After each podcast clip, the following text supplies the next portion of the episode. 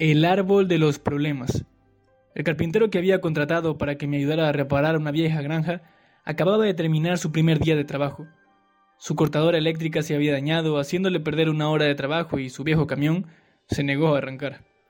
Mientras lo llevaba a su casa, permaneció en silencio. Y cuando llegamos, me invitó a conocer a su familia. Mientras nos dirigíamos a la puerta, se detuvo muy brevemente frente a un pequeño árbol y tocó las puntas de las ramas con ambas manos. Fue un rito un poco extraño. Cuando se abrió la puerta, sorpresivamente ocurrió una transformación.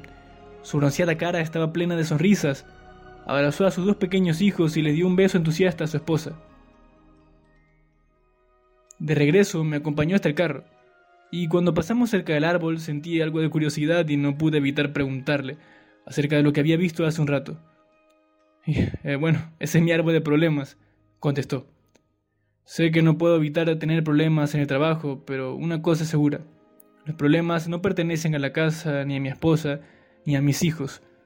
Así que simplemente los cuelgo en mi árbol. Así que simplemente los cuelgo en el árbol de... Así que simplemente los cuelgo en el árbol cada noche cuando llego a casa, y en la mañana los recojo otra vez. Lo divertido, dijo sonriendo, es que cuando salgo a recogerlos no hay tantos como los que recuerdo haber colgado la noche anterior.